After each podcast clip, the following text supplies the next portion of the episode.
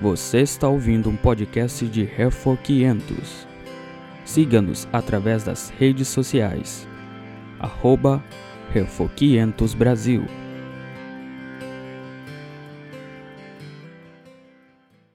Fique agora com a primeira parte do Catecismo de Heidelberg, do domingo 1 ao domingo 24.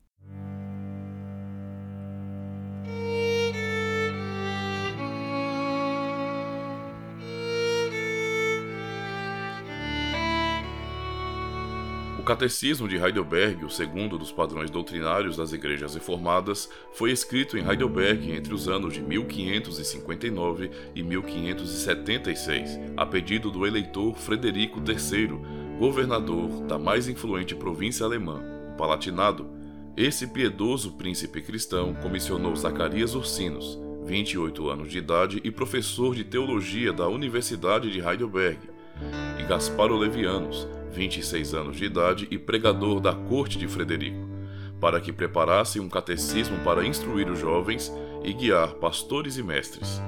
Na preparação desse catecismo, Frederico contou com o conselho e a cooperação de todo o corpo docente de teologia da universidade. O Catecismo de Heidelberg foi adotado pelo Sínodo de Heidelberg e publicado na Alemanha com um prefácio de Frederico III, datado de 19 de janeiro de 1563. Nesse mesmo ano, além de uma tradição latina, uma segunda e terceira edições alemãs, com alguns pequenos acréscimos, foram publicadas em Heidelberg. Logo cedo, o catecismo foi dividido em 52 sessões para que cada uma delas pudesse ser explicada às igrejas a cada dia do Senhor no decorrer de todo o ano. O catecismo de Heidelberg tornou-se ampla e favoravelmente conhecido nos Países Baixos quase imediatamente após sair das prensas, principalmente pelos esforços de Pedro Datenos, que o traduziu para o holandês e o acrescentou à sua versão do Saltério de Genebra, publicando-o em 1566. No mesmo ano, Pedro Gabriel deu o exemplo, explicando-o à sua congregação em Amsterdã, nos sermões nas tardes do Dia do Senhor. Os sínodos nacionais do século XVI adotaram o Catecismo de Heidelberg como uma das formas de unidade, requerendo dos seus oficiais eclesiásticos que o subscrevessem e que os seus ministros o explicassem às igrejas. Essas exigências foram fortemente enfatizadas pelo Grande Sínodo de Dort de 1618 a 1619. Catecismo de Heidelberg tem sido traduzido para muitas línguas e é o mais influente e o mais geralmente aceito dos diversos catecismos provenientes dos dias da Reforma.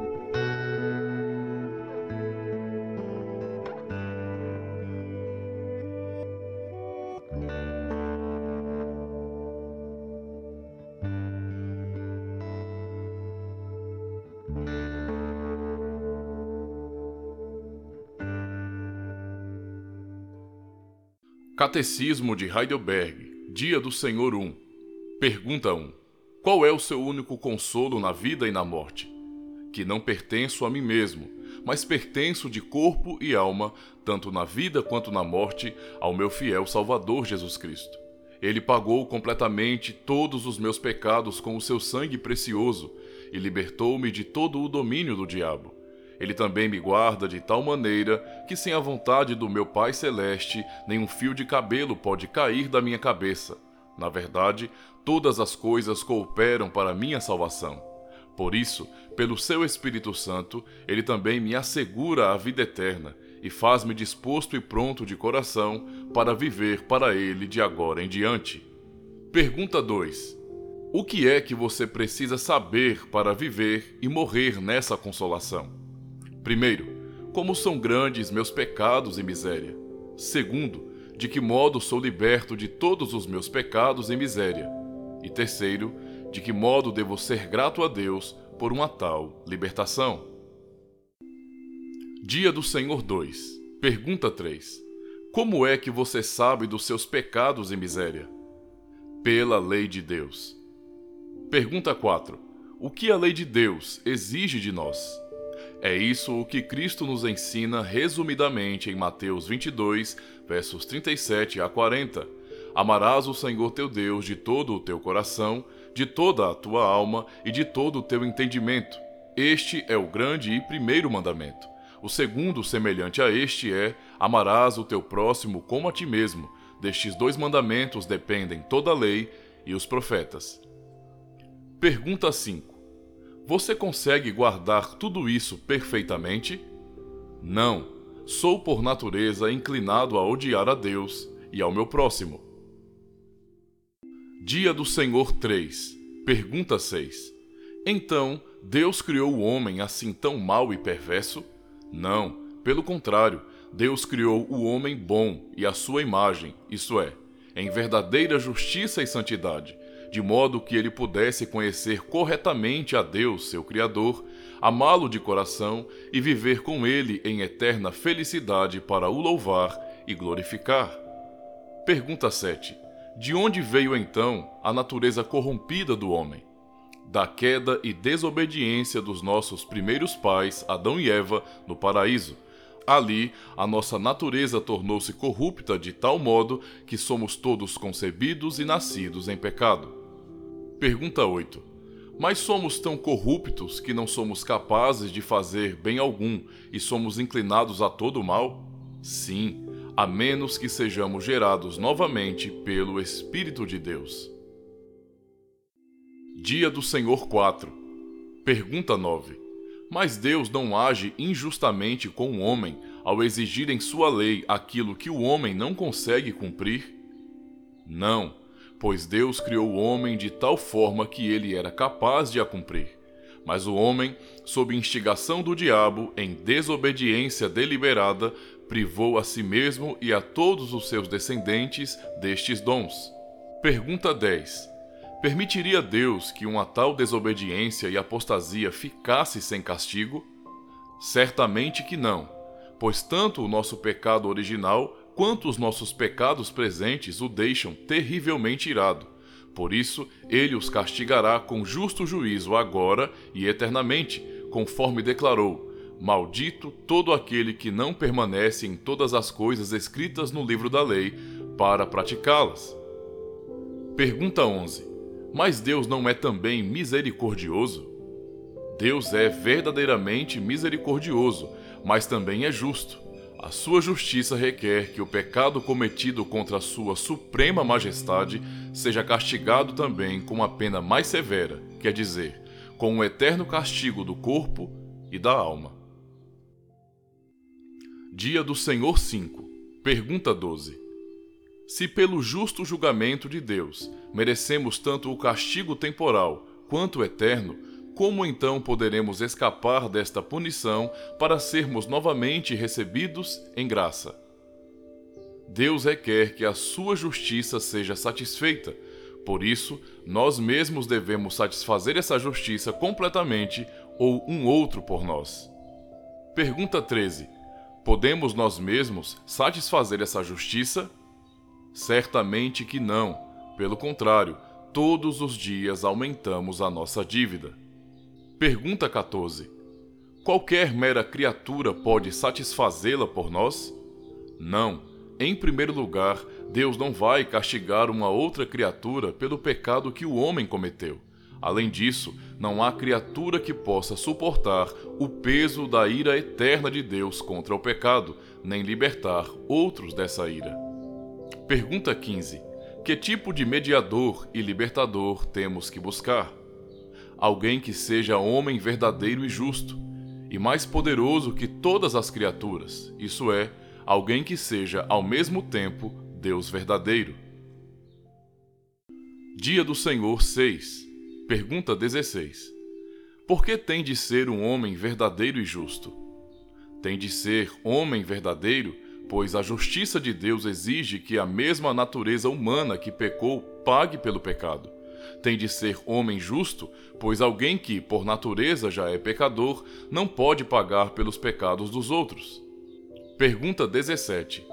Por que ele tem de ser, ao mesmo tempo, Deus verdadeiro?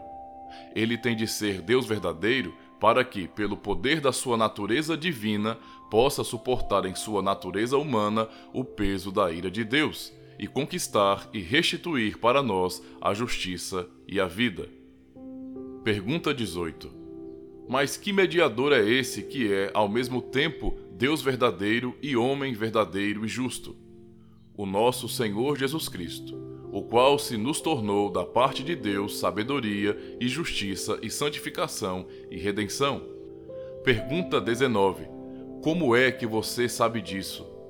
Pelo Santo Evangelho, revelado pela primeira vez no paraíso pelo próprio Deus, o qual fez proclamar depois pelos patriarcas e profetas, e prefigurar como sombras pelos sacrifícios e outras cerimônias da lei, fazendo-o por fim ser cumprido por meio do seu único filho. Dia do Senhor 7, pergunta 20. Então todos os homens foram salvos por Cristo, exatamente como por meio de Adão todos pereceram? Não só estão salvos os que, pela verdadeira fé, foram enxertados em Cristo e aceitaram todos os seus benefícios. Pergunta 21. O que é a fé verdadeira? A fé verdadeira é a convicção com que aceito como verdade tudo aquilo que Deus nos revelou em Sua palavra. É também a firme certeza de que Deus garantiu, não só aos outros, como também a mim, perdão de pecados, justiça eterna e salvação por pura graça e somente pelos méritos de Cristo. O Espírito Santo realiza essa fé em meu coração por meio do Evangelho. Pergunta 22. Então, no que o cristão tem de acreditar? Em tudo o que nos está prometido no Evangelho e que nos são ensinados resumidamente pelos artigos da nossa fé cristã universal e indubitável. Pergunta 23. Que artigos são esses? Creio em Deus Pai Todo-Poderoso, Criador do céu e da terra, e em Jesus Cristo, seu único Filho, nosso Senhor, o qual foi concebido por obra do Espírito Santo, nasceu da Virgem Maria, padeceu sob o poder de Pôncio Pilatos, foi crucificado, morto e sepultado, desceu ao inferno, ressurgiu dos mortos ao terceiro dia, subiu ao céu está assentado à mão direita de Deus Pai Todo-Poderoso, de onde há de vir a julgar os vivos e os mortos. Creio no Espírito Santo, na Santa Igreja Universal de Cristo, na comunhão dos santos, na remissão dos pecados, na ressurreição do corpo e na vida eterna. Amém. Dia do Senhor 8. Pergunta 24. Como se dividem esses artigos? Em três partes. A primeira é sobre Deus o Pai e a nossa criação. A segunda é sobre Deus o Filho e a nossa redenção. E a terceira é sobre Deus o Espírito Santo e a nossa santificação. Pergunta 25. Por que é que você fala em três pessoas, Pai, Filho e Espírito Santo, visto que só existe um único Deus? Porque o próprio Deus se revelou de tal maneira em Sua palavra que essas três pessoas distintas são o único, verdadeiro e eterno Deus. Dia do Senhor 9 Pergunta 26 Em que você crê quando diz: Creio em Deus Pai Todo-Poderoso, Criador do céu e da terra? Creio que o eterno Pai do nosso Senhor Jesus Cristo, que criou do nada o céu e a terra e tudo que neles há, e também o sustenta e governa por seu conselho e providência eternos, é o meu Deus e o meu Pai, por causa do seu Filho, Cristo. Creio nele tão completamente que não tenho nenhuma dúvida de que ele me suprirá de tudo o que é necessário ao corpo e à alma, e que também converterá em bem para mim toda a adversidade que me enviar nessa vida conturbada. Ele assim pode fazer porque é Deus Todo-Poderoso, mas o quer fazer porque é Pai fiel. Dia do Senhor 10, pergunta 27. O que você entende por providência de Deus? A providência de Deus é o seu onipotente e onipresente poder, por meio do qual com as suas mãos ele sustenta continuamente o céu e a terra e todas as criaturas, governando-os de tal modo que ervas e plantas, chuva e seca, abundância e escassez, comida e bebida, saúde e doença, riqueza e pobreza, todas as coisas, na verdade, não nos vêm por acaso, mas procedem da sua mão paternal. Pergunta 28. Que benefícios há em sabermos que Deus criou todas as coisas e que continuamente as sustenta por sua providência? Podemos ser pacientes na adversidade, agradecidos na prosperidade, e podemos, quanto ao futuro, confiar firmemente em nosso Deus e Pai fiel, porque criatura alguma poderá nos separar do seu amor, pois todas elas estão de tal modo em sua mão que sem a sua vontade elas não podem nem mesmo se mover. Dia do Senhor 11. Pergunta 29. Por que razão é o Filho de Deus chamado de Jesus, que quer dizer Salvador?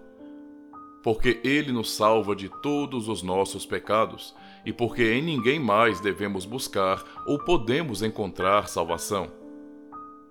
Pergunta 30.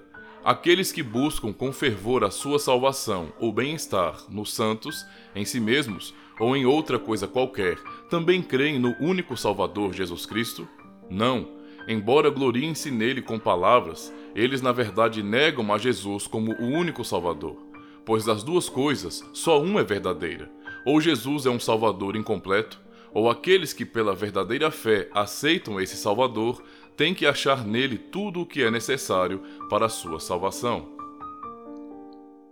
Dia do Senhor 12. Pergunta 31. Por que razão é ele chamado de Cristo, que quer dizer ungido?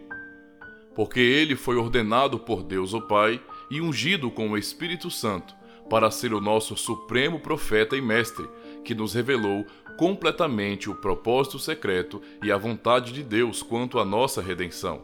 Nosso único sumo sacerdote, o qual, por um único sacrifício do seu corpo, nos remiu e intercede continuamente por nós diante do Pai. E nosso Rei eterno, que nos governa pela Sua palavra e por seu Espírito, e que nos defende e preserva na redenção que para nós conquistou. Pergunta 32. Por que é que você é chamado de cristão? Porque pela fé sou membro de Cristo e por isso partilho da sua unção, para poder, como profeta, confessar o seu nome, como sacerdote apresentar a mim mesmo como sacrifício vivo de gratidão a ele, como rei, de livre e boa consciência, combater o pecado e o diabo nessa vida e no porvir reinar eternamente com ele sobre todas as criaturas. Dia do Senhor 13. Pergunta 33. Por que é ele chamado de Filho unigênito de Deus, se nós também somos filhos de Deus? Porque somente Cristo é o eterno e natural Filho de Deus. Nós, contudo, somos filhos de Deus por adoção, pela graça, por causa de Cristo. Pergunta 34. Por que você o chama de nosso Senhor? Porque ele nos comprou e nos resgatou o corpo e a alma de todos os nossos pecados, não com ouro nem prata, mas com o seu precioso sangue, e nos libertou de todo o domínio do diabo para nos tornar sua possessão. Dia do Senhor 14. Pergunta 35. Que confessa você quando diz que Cristo foi concebido por obra do Espírito Santo, nasceu da Virgem Maria? o eterno Filho de Deus, o qual é e permanece Deus verdadeiro e eterno, tomou sobre si a verdadeira natureza humana da carne e do sangue da Virgem Maria, pela operação do Espírito Santo. Por isso, ele é também a verdadeira semente de Davi, semelhante a seus irmãos em tudo, porém sem pecado. Pergunta 36. Que benefício você recebe de Cristo ter sido concebido e nascido sem pecado? Ele é o nosso mediador, e com a sua inocência e perfeita santidade, cobre aos olhos de Deus o meu pecado, do qual fui concebido e nascido. Dia do Senhor 15, pergunta 37. O que você confessa quando diz que ele padeceu? Durante todo o tempo em que viveu sobre a terra, e especialmente no final, Cristo suportou no corpo e na alma a ira de Deus contra o pecado de toda a humanidade. Assim, por seu sofrimento como o único sacrifício de expiação, ele redimiu o nosso corpo e a nossa alma da condenação eterna e conquistou para nós a graça de Deus, a justiça e a vida eterna. Pergunta 38. Por que ele padeceu sob o julgamento de Pôncio Pilatos? Embora inocente, Cristo foi condenado por um juiz terreno, e assim ele nos livrou do severo juízo de Deus que haveria de cair sobre nós. Pergunta 39. Há algum sentido especial em Cristo ter sido crucificado e não ter morrido de outro modo? Sim, por causa disso, tenho a certeza de que ele levou sobre si a maldição que estava sobre mim, pois quem era crucificado era maldito de Deus. Dia do Senhor 16. Pergunta 40. Por que foi necessário que Cristo se humilhasse até a morte? Por causa da justiça e da verdade de Deus, a satisfação pelos nossos pecados não poderia ocorrer de outra forma senão pela morte do Filho de Deus. Pergunta 41. Por que foi ele sepultado? O seu sepultamento testifica que ele realmente morreu. Pergunta 42. Se Cristo morreu por nós, por que ainda temos que morrer? A nossa morte não é o pagamento pelos nossos pecados, mas ela põe fim aos nossos pecados e é a entrada para a vida eterna. Pergunta 43. Que outros benefícios recebemos do sacrifício e morte de Cristo na cruz? Pela morte de Cristo, a nossa velha natureza é crucificada, morta e sepultada com Ele, para que os desejos malignos da carne não reinem mais sobre nós e possamos nos ofertar a Ele como sacrifício de gratidão. Pergunta 44. Por que razão se acrescenta desceu ao inferno? A angústia, a dor, o terror e a agonia indizíveis que Cristo suportou em todos os seus sofrimentos, especialmente na cruz, dão-me a certeza e a consolação de que, por maiores que sejam as minhas tristezas e tentações, Ele me livrou da angústia e do tormento do inferno. Dia do Senhor 17, pergunta 45. Como somos favorecidos com a ressurreição de Cristo? Primeiro, pela ressurreição, ele venceu a morte para nos tornar participantes da justiça que ele conquistou para nós pela sua morte. Segundo, pelo seu poder, nós também somos ressuscitados para uma nova vida. Terceiro, a ressurreição de Cristo é para nós a garantia da nossa ressurreição gloriosa. Dia do Senhor 18 Pergunta 46. O que você confessa quando diz que Cristo subiu ao céu? Que Cristo, à vista dos seus discípulos, foi levado da terra ao céu e que lá está para o nosso benefício, até que venha novamente para julgar os vivos e os mortos. Pergunta 47. Quer dizer então que Cristo não está conosco até a consumação dos séculos, conforme ele havia prometido? Cristo é verdadeiro homem e verdadeiro Deus. Segundo a sua natureza humana, ele não está mais na terra. Mas, segundo a sua natureza divina, majestade, graça e espírito, ele jamais se ausentou de nós. Pergunta 48. Mas se a natureza humana não estiver presente onde quer que a natureza divina esteja, não estariam as duas naturezas de Cristo separadas uma da outra? De maneira nenhuma pois a sua divindade é ilimitada e está presente em toda parte. Por isso conclui-se que, apesar da sua natureza divina ultrapassar a natureza humana que ele assumiu, ela está dentro dessa natureza humana e a ela permanece unida como pessoa. Pergunta 49. De que modo somos abençoados com a ascensão de Cristo ao céu?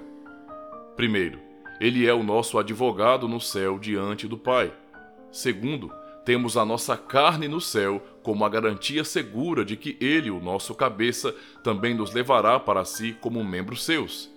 Terceiro, Ele nos enviou o seu Espírito como garantia, pelo poder do qual buscamos as coisas do alto, onde Cristo está, assentado à direita de Deus e não as que são da terra. Dia do Senhor 19. Pergunta 50. Por que se acrescentou estar sentado à mão direita de Deus? Cristo ascendeu ao céu para manifestar-se lá como o cabeça da sua igreja, por meio de quem o Pai governa todas as coisas. Pergunta 51.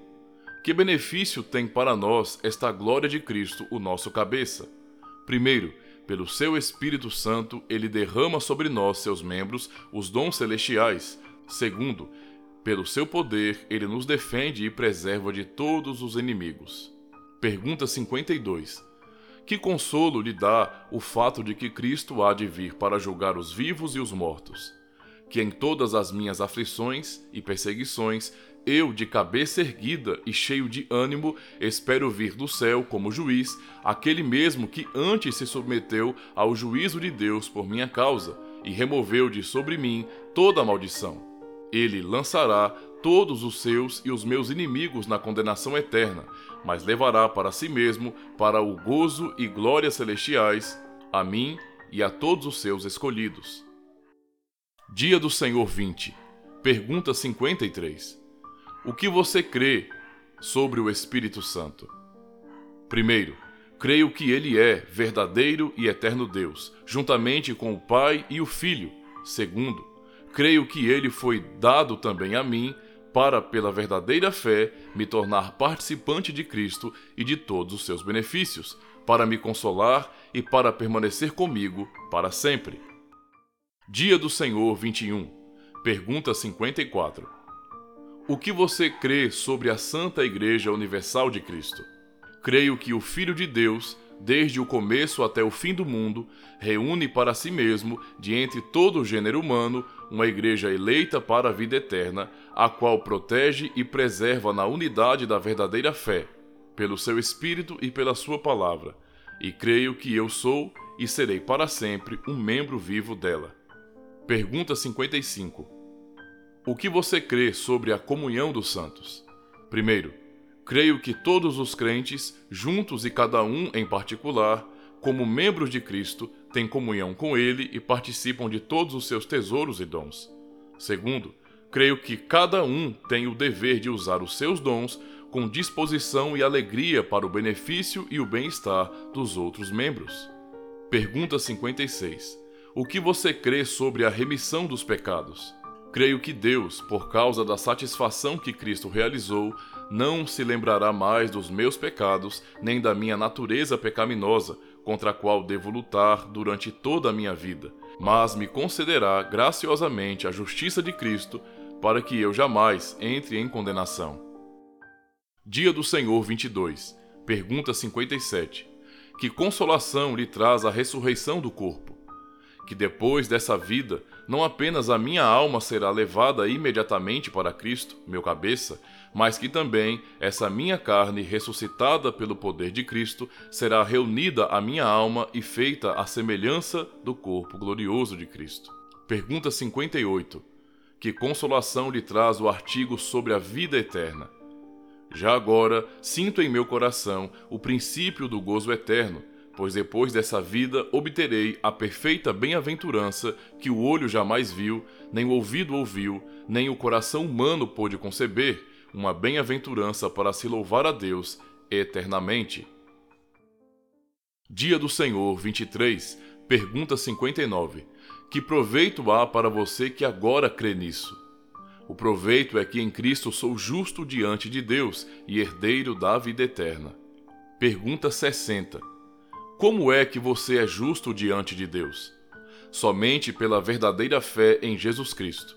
Embora a minha consciência me acuse de haver pecado gravemente contra os mandamentos de Deus, sem jamais haver obedecido a todos eles, e de ainda ser inclinado a todo mal, Deus, no entanto, sem que houvesse em mim nenhum mérito próprio, somente pela sua graça, imputa-me a perfeita satisfação, justiça e santidade de Cristo se tão somente aceitar esse dom crendo fielmente com o coração.